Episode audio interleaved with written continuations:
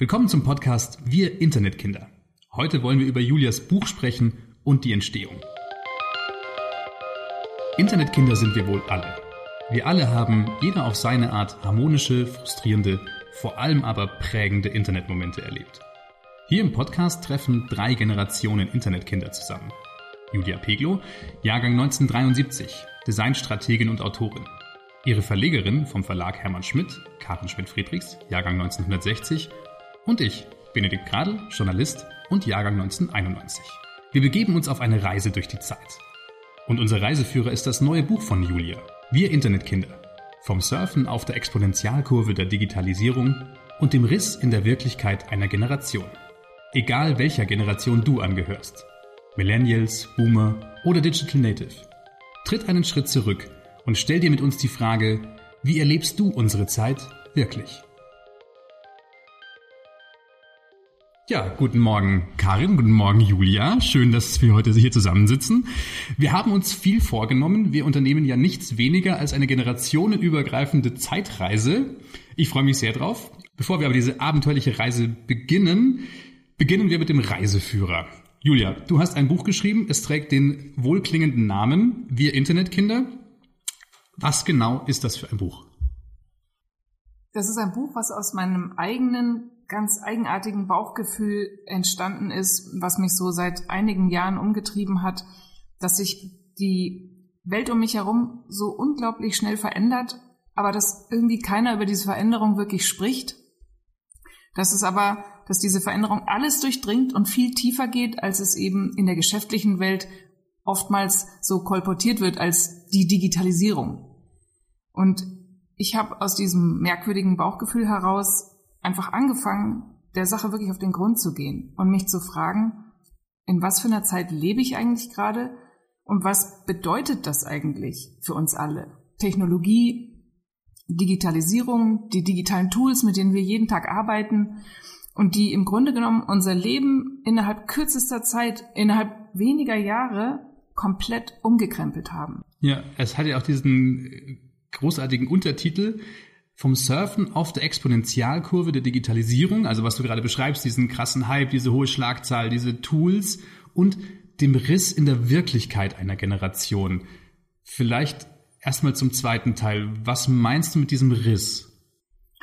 Ja, der Riss ist eigentlich das, auf das ich sozusagen durch viel Nachdenken, Schreiben und die Arbeit am Buch gekommen bin, dass sich im Grunde genommen vor allem unser Wirklichkeitsempfinden extrem verändert hat. Und dass da irgendwann an einem bestimmten Punkt in der Vergangenheit fast schon so eine Art Spaltung passiert ist. Also dass sich die Realität quasi aufgespaltet hat. In die echte Welt, in der wir ja uns tagtäglich bewegen und uns begegnen, aber auch die virtuelle Welt. Also dieser merkwürdige Raum, den es ja eigentlich gar nicht gibt, der aber im Laufe der letzten Jahre im Grunde genommen so eine Art ja, ich sag mal, die Führung übernommen hat. Eigentlich ist der virtuelle Raum eben mächtiger geworden ähm, als die echte Welt. Und das ist so ein ganz eigenartiger Moment gewesen. Und dadurch hat sich im Grunde genommen auch unser Wirklichkeitsempfinden aufgespalten. Und ich denke, dass das eben ein, ein Ereignis von so kulturell unglaublichem Ausmaß ist. Auch ein philosophisches Ereignis. Also, sag ich mal, wie sich jeder Einzelne wirklich die Welt erklärt um sich rum. Jederzeit, jeden Moment, in dem er lebt, wie wir uns begegnen. Und dass aber niemand drüber spricht und eben dafür auch eigentlich noch keine Worte existieren, um zu beschreiben, wo bist du gerade, auf welcher Seite. Und dieses merkwürdige, unsichtbare Ereignis steckt für mich in diesem Bild des Risses drin. Ja, ähm, also wenn du es mir so erklärst, denke ich mir, ja klar, also die zwei Welten auf jeden Fall. Und wenn man sich drüber nachdenkt, ja, ähm, auch ich würde sagen, ich wirke vermutlich, wenn man mich virtuell trifft, völlig anders oder zumindest anders, als wenn man mich jetzt auf der Straße trifft. Ähm, Karen, wie ging es dir, als diese Buchidee an dich rankam? War das für dich auch der Moment, ja klar, dieses Buch müssen wir verlegen, das Buch muss ich machen? Oder was war dein erster Gedanke? Ehrlich gesagt nimmt so ein Buch natürlich auch eine Reise. Also von der ersten Idee bis zum fertigen Buch ändert das den Titel, ändert das Schwerpunkte. Also die Zusammenarbeit mit Julia war ganz, ganz intensiv und wir sind wirklich miteinander, haben wir dieses Buch, glaube ich, zweimal auch quasi neu erfunden. Der erste Eindruck, also ich kannte Julia von einem Pausengespräch in Bielefeld auf einer Tagung von fünf Minuten oder so hatten wir, glaube ich. Und der Eindruck war aber bleibend und gut. Und dann kam ein Exposé, das war hochprofessionell, aber der Schwerpunkt war eigentlich noch ein bisschen anders, als jetzt das Buch sich entwickelt hat. Und dann habe ich mich in dem Diary of the Digital Age von ihr, also in, auf ihrem Blog rumgetrieben und habe mich festgelesen und habe zum Hörer gegriffen und gesagt, so quasi, egal was sie machen, das machen wir zusammen. Und dann saßen wir beide vor unseren ähm, Computern und suchten einen gemeinsamen Termin, um uns mal kennenzulernen. Das machen wir im Verlag seit einigen Jahren immer, weil ich glaube, man kann besser auf so eine ja auch Reise mit Hochs und Tiefs zu einem Buch gehen, wenn man miteinander kann. Und wenn man schon im ersten Gespräch wechselseitig oder einseitig merkt, das wird nichts mit uns beiden, dann wird es auch nichts mit dem Buch. Und ich sagte ihr so, ja, also so in vier Wochen oder was man dann halt so macht, ähm, könnten Sie denn dann und würden Sie denn auch nach Mainz kommen und wir sollten uns mal kennenlernen? Und dann sagte sie, ja, also eigentlich fahre ich nächstes, Ende nächster Woche fliegen wir nach Australien für ein Jahr. Und ich weiß noch, wie mir fast der Hörer aus der Hand fiel und ich sagte, äh, äh, äh, ja, dann spule ich mal zurück und wie wäre es denn übermorgen? Und ähm, das sagt jetzt viel über Julia. Sie sagte, ja, dann bin ich übermorgen da. Und dann haben wir uns eigentlich viel unterhalten. Wir haben uns über die Ideen und über die Phänomene unterhalten, aber nicht mehr sklavisch am Exposé, soweit ich mich erinnere, und ich erinnere mich kolossal an den Moment, wo ich dachte, wahrscheinlich denkt ihr jetzt, ich spinne. Und ich gesagt habe, ach so, Sie wollen eigentlich so ein Generationenbuch wie Generation Golf schreiben. Sie sind der neue Florian Illis. Und da wurde sie etwas blass und sagte, wenn Sie das so sehen, dann machen wir das zusammen. Und dann war das irgendwie klar für mich. Also so ist meine Erinnerung, aber genau, so also Liebesgeschichten sind ja immer aus zwei Perspektiven zu sehen. Ja, es war wirklich, ich finde es eigentlich cool, wenn man eine Begegnung wirklich an so einem Moment festmachen kann. Und der Moment, wo Karin gesagt hat, das ist ein Generationenbuch, war das eigentlich für mich nicht so, dass ich mich erschrocken habe, sondern im Gegenteil, ich habe mich extrem verstanden gefühlt.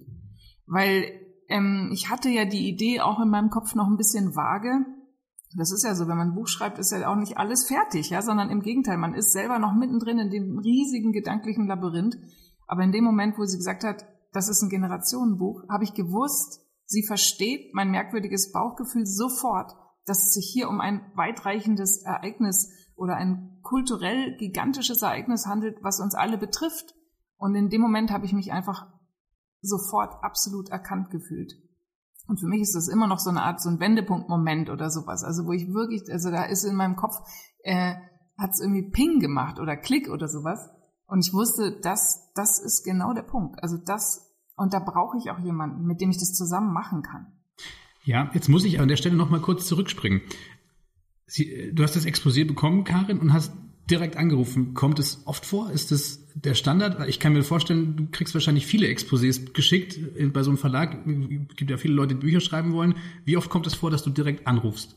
Ganz, ganz selten. Also ähm, das ist, ich glaube, das ist der Vorteil, wenn man hyper professionell im Netz zu finden ist. Und ich war auf der Seite und ich habe mich reingelesen und ich, ich hatte das Gefühl, ja, die kann das, ja, die hat was zu sagen, ja, die beschäftigt sich damit. Also diese Fragen im Kopf einer Verlegerin oder eines Verlegers, die ganz oft so ein Ja, aber oder Ja könnte, also ich war überhaupt nie im Konjunktiv, sondern es war mir völlig klar, die kann schreiben, die kann denken ähm, und tatsächlich, das klingt jetzt vielleicht ein bisschen blöd, aber so der Lebenslauf, die hat wahrscheinlich auch Disziplin. Die Frage ist ja, ganz viele Menschen träumen davon, ein Buch zu schreiben. Das schreibt sich aber halt nicht von alleine. Und es ist eine unendliche Folge von Loops, vorwärts, rückwärts, seitwärts bei und nochmal über los und nochmal irgendwas überschreiben. Und ähm, insofern ist dieses Bauchgefühl, kann der oder diejenige das, ist die Komplexität des Themas wirklich von dem Kopf zu durchdringen. und habe ich den Eindruck, dass sie auch dranbleiben würde. Und je klarer ein Auftritt im Netz diese Fragen schon beantwortet, desto wahrscheinlicher ist natürlich die Tatsache, dass jemand spontan zum Hörer greift. Und normalerweise recherchiere ich und guck und äh, mache Konkurrenzanalyse. Das war da ganz schwierig, weil es war viel zu, viel zu wabernd, viel zu schwebend alles, als dass man einen Suchbegriff hätte eingeben können und sagen, gibt es dazu was? Aber ich kapierte, es ist endlich mal jemand, der Digitalisierung, die Digitalisierung nicht technisch versteht, sondern soziologisch, philosophisch, zwischenmenschlich, psychologisch, also wirklich als das, was, worüber ich mir Gedanken mache. Ja. Und ich mache mir ja nicht um Nullen und Einsen Gedanken, ehrlich gesagt. Ja. Also ich zumindest nicht. Ihr Jüngeren vielleicht schon. Ich ja. kann das nicht. Da frage ich mich jetzt natürlich trotzdem, du hast diesen, du hast den Blog irgendwie und ich lese den ja auch und denke mir, ja, aber das hätte ja auch ein Digitalprojekt werden können. Warum sollte es ein Buch sein? Ja, das ist wirklich ein guter Punkt. Aber es kann sogar nur ein Buch sein. Also ich bin wirklich auch völlig davon überzeugt, dass das, womit ich mich auseinandergesetzt habe und womit sich diejenigen, die es interessiert, auseinandersetzen wollen, ähm, tatsächlich einfach diesen Zeiteinsatz braucht, weil eine, eine Grundkrankheit unserer Zeit ist, ist eigentlich, dass wir eben uns keine Zeit mehr nehmen, um Dinge ordentlich zu durchdenken. Ja, alles muss immer sofort, alles wird gegoogelt, alles hat eine schnelle Lösung, also schnelle Frage, schnelle Antwort. Sprich, es gibt keinen Zeiteinsatz und kein Commitment für was, mit dem ich mich beschäftigen will. Und ähm, ich habe angefangen zu bloggen weil das Schöne am Bloggen ist ja, das hat so eine Kontinuität. Man kommt ins Denken, man kommt ins Schreiben. Und ich glaube auch ganz fest daran, dass wenn man wirklich einen roten Faden im Gedanken entwickeln möchte, dann muss man regelmäßig schreiben. Das kann man jetzt sozusagen in seinem Tagebuch tun. Und interessanterweise heißt ja, mein Blog heißt ja auch Diary of the Digital Age. Sprich, es ist eine Form von Tagebuch, aber es hat eine öffentliche Seite.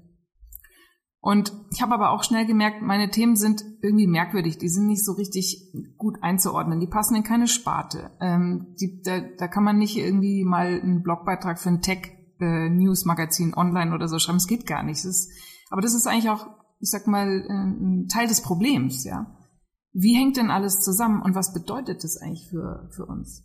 Na, und schlussendlich ähm, war ich mir sicher, dass die Antworten, die wir, sagen wir, die elementaren Antworten auf unsere Fragen, was, in was für einer verrückten Zeit wir eigentlich leben, die kann man nicht im Netz finden, weil das Netz ist ja Teil des Problems. Und wir brauchen einfach ein Medium, was langsamer getaktet ist. Wenn wir ein größeres Bild gewinnen wollen und tiefere Fragen beantworten wollen, dann müssen wir in ein Medium gehen, was eben diese Tiefe hat und was auch diese langsamere Taktung hat, wo ich auch in eine andere Denkfrequenz komme. Und das kann nur ein Buch sein. Weil, ich sag mal, die Menschheit dokumentiert Wissen seit tausenden von Jahren in Büchern. Und deswegen ist eben, ist es auch Gott sei Dank so, dass ich zwar äh, in den, äh, ich sag mal, um die 2000 herum irgendwann mal meine Plattensammlung in Berlin auf einem Flohmarkt verhökert habe, aber ich habe mich nie von meinen Büchern verabschiedet. Gott sei Dank weil ich könnte ohne sie nicht leben. Und ich habe auch das Gefühl, mit, wenn man Bücher um sich rum hat, dann kann man, also dann wird man nicht wahnsinnig in unserer Zeit. Du sagst, das Buch passt in keine Sparte, weil es ist ja auch kein Sachbuch, es ist aber auch kein Roman, es hat von allem so ein bisschen was, es ist eine philosophische Abhandlung, ja auch, aber auch nicht komplett. Was ist es? Also wie würdest du es nennen? Also ich, ich, ich gucke gerade Karin an. Also ich denke, ein Sachbuch kann man es auf jeden Fall nennen, weil das ist auch das Programm des Verlags. Ähm, ich habe aber schon auch insgeheim ein bisschen Sorgen gehabt, ehrlich gesagt. Also ich habe immer gedacht, ich möchte eine Geschichte erzählen. Ich möchte alle mitnehmen, die ähnlich empfinden. Also muss ich was finden, eine erzählerische Sogwirkung finden, wo sich der Leser mit mir eigentlich auf einen Weg macht. Weil, wie gesagt, die Hypothese, die dem allen zugrunde lag, war, es geht allen so wie mir oder vielen geht so wie mir. Also musste ich zu einer sehr erzählerischen Form des Sachbuchs finden. Weil ich finde oft, dass Sachbücher haben so eine Art und Weise, die knallen einem so fertige Erkenntnisse von Latz. Und ich als Leser, äh, und meistens so formuliert, dass man denkt, ah, okay, das ist echt überzeugend und der weiß, wovon er redet. Aber ich als Leser muss das dann, da gilt, gilt so ein bisschen friss oder stirb. Und ich wollte einfach was anderes. Ich wollte diese alte Arroganz aufbrechen, weil in Wirklichkeit ist derjenige, der das Buch geschrieben hat, ja auch mühsam dahin gekommen, bevor er sein Manifest rausgehauen hat, sage ich mal. Und ähm, deswegen eben diese erzählerische auf Augenhöhe, dieses, ich wollte ein Buch schreiben, was einen mitreißt, und ich hatte aber ein bisschen Sorge, dass dann, wenn ich dann mein Manuskript abgebe, dass der Verlag sagt, ah sorry, das ist ja gar kein Sachbuch mehr. Ah sorry, das passt eigentlich überhaupt nicht mehr in unser Programm. Ja, nee, das ist, äh, das ist ja autobiografisch da. Das ist uns irgendwie zu. Und das war aber auch einer der Knackpunkte im Lektorat, muss man sagen. Äh, ein super interessanter Punkt, finde ich, nämlich genau, welche Rolle spielt denn die Person, die das erzählt? Weil es gab immer noch im, in dem Originalmanuskript viele Momente, wo ich, sag ich mal, schon schwer um mich selbst gekreist bin, ja. Auch um das, um das Schreiben und, und ich als Person. Aber das war eigentlich das, was für mich die Arbeit im Lektorat mit Karin, weil Karin das im Lektorat eben persönlich auch betreut hat, ähm, am meisten Spaß gemacht hat oder äh, eigentlich den wertvollsten Punkt auch fand, rauszufinden, ich bin doch nur Stellvertreter meiner Zeit. Ich bin nur Stellvertreter meiner Generation. Es geht nicht um mich, zwar schreibe ich das ganze Buch in der Ich-Perspektive, weil ich auch finde, dass man kann nicht so offen und ehrlich sagen wie eine Ich-Botschaft. Weil die kommt, da, da, da lege ich alles frei und sage, so bin, also so erlebe ich das. Wie geht's dir? Und deswegen haben wir es eben doch geschafft, ein Sachbuch zu schreiben, was aus einer erzählerischen, sehr subjektiven Perspektive kommt, aber diese Allgemeingültigkeit hat.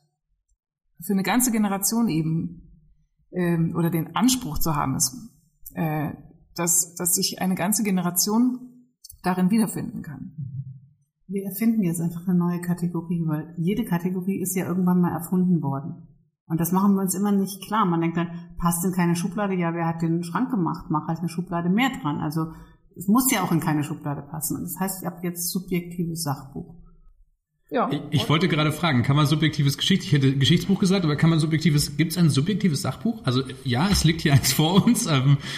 Ja, also das, was mich so gereizt hat, du hattest am Anfang zum einen sehr viele deiner Gedanken und auch ähm, deiner Gefühle drin. Und auf der anderen Seite hast du dich aber auch zum Teil ähm, fast wie in wirklichen Sach- oder Wissenschaftsbüchern ähm, ein Hauch hinter Büchern versteckt. Also da waren dann so noch dieser Autor zitiert und erwähnt und dieses Buch beschrieben und so. Und ich kam mir immer etwas fies vor, weil ich ähm, immer gesagt habe, sag, was Sie waren wir damals noch, was Sie denken und und Sie müssen sich nicht absichern. Das ist sowieso Ihr Buch. Da darf kein Schwachsinn drinstehen, aber es ist völlig egal, wo Sie das gelesen haben. Hinten kommt eine Literaturliste rein. Man muss es nicht belegen. Genau. Und und dann kam, dann haben wir immer versucht, das zu sortieren in subjektive und dann objektivere Teile. Und das wurde völlig, also dann übernahm die Struktur irgendwo die Führung und es floss nicht mehr und es las sich nicht mehr gut. Und irgendwann hatten wir so ein, so ein Groove, also da habe ich tatsächlich in Musikbildern gedacht von ganz autobiografisch und subjektiven Betrachtungen und dann macht sie wieder auf und lädt so. Und ich habe das, dann kamen auch so Momente, wo ich sagte, ach ja, da und damals und wow. Und dann haben wir uns unterhalten, schon in der Lektoratsphase über unser Erleben genau dieser Zeit. Und ich finde, darin liegt genau der Reiz, dass wir begleiten Julia ähm, nicht chronologisch, aber in, in so Sakaden von der Hochschule ähm, bis, bis heute und wir können anhand ihres Lebenslaufs erkennen, oh Mann, das ist alles in der Zeit passiert, ist ja eigentlich irre. Und indem sie das schildert und ganz viel auch hinterfragt, also ein Sachbuch, was nicht predigt, sondern hinterfragt, ein Sachbuch, was Fragen in uns auslöst und nicht immer mit Antworten losballert, kommt so zumindest unser Eindruck und unser Ziel, kommt die Leserin, kommt der Leser selbst in diesen Fluss. Weil wir alle haben ja unsere Biografie und wir alle haben unser Erleben und wir alle haben, wenn wir es zugeben, die Fragen und so eine gewisse, hey, ist es eigentlich richtig, dass Algorithmen inzwischen mein Leben bestimmen? Was wollte ich noch mal vor drei Stunden im Netz genau rausfinden? Das kennen wir alle. Und dann führt sie mit Erlebnissen, mit Fragen und mit sehr, sehr klugen Gedanken. Und ob es dafür jetzt eine Schublade gibt, ist mir dann doch egal. Und die wenigen Menschen, die ich beim Reinlesen beobachtet habe, wollten wir den Ordner auf jeden Fall nicht wieder zurückgeben, in dem das Manuskript bei uns lag. Ja, so, so ging es mir tatsächlich auch. Also ich habe es äh, noch nicht ganz durch, aber ähm, ich habe so genau das Gleiche erlebt. Es ist dieses an manchen Punkten, ich bin zu jung für manche Punkte, muss ich ehrlicherweise sagen, aber an anderen kommen die Fragen auf und ich denke mir ja auch, ja, wow, äh, stimmt. Und wie ging es mir damit? Und wir hatten es auch im Vorgespräch, äh, die erste CD, was zur Hölle war meine erste CD? Das sage ich jetzt heute vielleicht, ja, ich sage vielleicht später mal überlegen. Aber ähm, es sind total spannende Fragen, die einen ja auch in der Persönlichkeit prägen und man ist sich vielleicht dessen gar nicht so wirklich bewusst. Ähm, ich würde gerne noch kurz über das Design sprechen. Es ist ein wahnsinnig schönes Buch zusätzlich zu dem, dass es inhaltlich toll ist. Ähm, magst du vielleicht kurz beschreiben, wie es aussieht, Julia? Ja, also ich muss möchte noch vorausschicken, dass also mit ein Grund, warum ich wusste, dass dieses Buch im Verlag Hermann Schmidt erscheinen muss, ist, dass ich auch ja selber Designerin bin und niemals im Leben hätte leben können mit einem hässlichen Buch. Also wirklich. Da, ja, das ist, muss ich echt so sagen. Also wir haben ja hier auf dem Tisch auch paar Bücher liegen, so als Material. Amerikanische Businessbücher zum Beispiel ist Typografie aus der Hölle. Also das ist wirklich was, das ist, das kann man nicht anschauen. Das ist wirklich ganz schlimm und ähm, der Verlag hat ja klassischerweise im Grunde genommen das letzte Wort übers Cover und ich kenne also auch Autoren, die müssen dann halt leben mit einem mit einem Cover, vielleicht noch mehrere Auflagen lang und das muss man dann jeden Tag anschauen und in meinem Freundeskreis gibt es auch viel Designer, also es wäre mir auch wirklich, ich hätte nicht damit leben können, es wäre mir peinlich gewesen. Abgesehen davon, dass ich eben den Verlag schon lange kenne und auch viele seiner Bücher äh, in, meinem, in meinem Bücherregal stehen habe, war das also wirklich schon auch mit ein Grund, warum ich gesagt habe, das muss ein Schmidt-Buch werden. Weil die machen das, die machen das schon, da kann ich mich drauf verlassen. Und ähm, es, wir haben eben heute mit einem, also der das Buch, was heute so vor uns liegt, ist ein, auch ein Buch, was von außen her klar macht, dass es was Besonderes enthält. Ähm, es sollte, es hat diese Aura. Wir haben in der Vorbesprechung gesagt, äh, mit der begnadeten Buchgestalterin Katrin Schacke, ein Buch, was, es ist ein bisschen wie eine Mary Poppins Handtasche. Es sieht, es ist ja nur, sag ich mal, ein kleiner Körper, aber es enthält eine ganze Welt. Und man soll dem Buch von außen ansehen, dass es, die, dass es dass es das Faustdick hinter den Ohren hat, so haben wir es mal genannt. Und ich finde, dass es hat jetzt so ein Leuchten. Es ist ein hell salbeigrünes Cover. Durch die Mitte des Covers zieht sich ein Riss, der ähm, silbrig hinterlegt ist. Also die Fachwörter, ich gucke gerade immer zu Karin, ob ich das richtig sage. Ich sag einfach, wie es wirkt, ja. Und dann kannst du das nochmal gerne übersetzen. Ähm, und der Riss ist ja auch wirklich inhaltlich so ein Grundmotiv. Der Riss, der sich durch unser Realitätsempfinden zieht, der findet sich eben auch auf dem Cover wieder. Und ähm, ich weiß noch nicht, wie es in der Produktion dann wirklich geht, aber wir haben einen Farbschnitt, drei Seiten unterschiedlichen Farbschnitt, was wirklich völlig Besonderes. Also sieht man ganz selten. Eine, eine Seite dunkelblau, eine neonlila und eine silber. Und das Buch ist eben auch, wenn man es aufschlägt, innen drin wollten wir eigentlich diesen Sog, den die, den die Geschichte hat, auch natürlich in der Typografie komplett unterstützen. Also es muss eben auch, es muss einen als Leser durchziehen. Es muss dich immer abholen. Es darf auch nicht zu didaktisch werden. Es soll nicht nach Designsystem aussehen, sondern es gilt dem Fluss der Geschichte und irgendwie der Wonne des Lesers, sich von dieser Geschichte leiten zu lassen. Da muss ich eigentlich gar nichts mehr ergänzen. Ähm, Katrin Schacke hat uns ähm, das Ganze präsentiert. Wir haben ja viel über diese Generation, die mit einem Bein im Analogen steht, da noch groß geworden ist mit, mit eben Kassetten und mit ähm, zeitbasierten Medien, wovon man heute gar nichts mehr weiß. Und dann kam so das Digitale und wir haben im Gespräch mal gesagt, dann stürztet ihr euch ins Bällebad der Digitalisierung, weil das war alles ein großes Fest und erst irgendwie viel später tut sich dieses Gefühl für den Riss auf. Und Katrin hatte in ihrem Moodboard diese, ich glaube, das ist eine japanische Kunst, zerbrochenes Porzellan und so, so zu flicken, dass aus dem Riss etwas Künstlerisches wird. Und das fand ich eine wahnsinns schöne Assoziation. Die hatte ich ehrlich gesagt überhaupt nicht, aber ich bin ja auch nicht Gestalterin.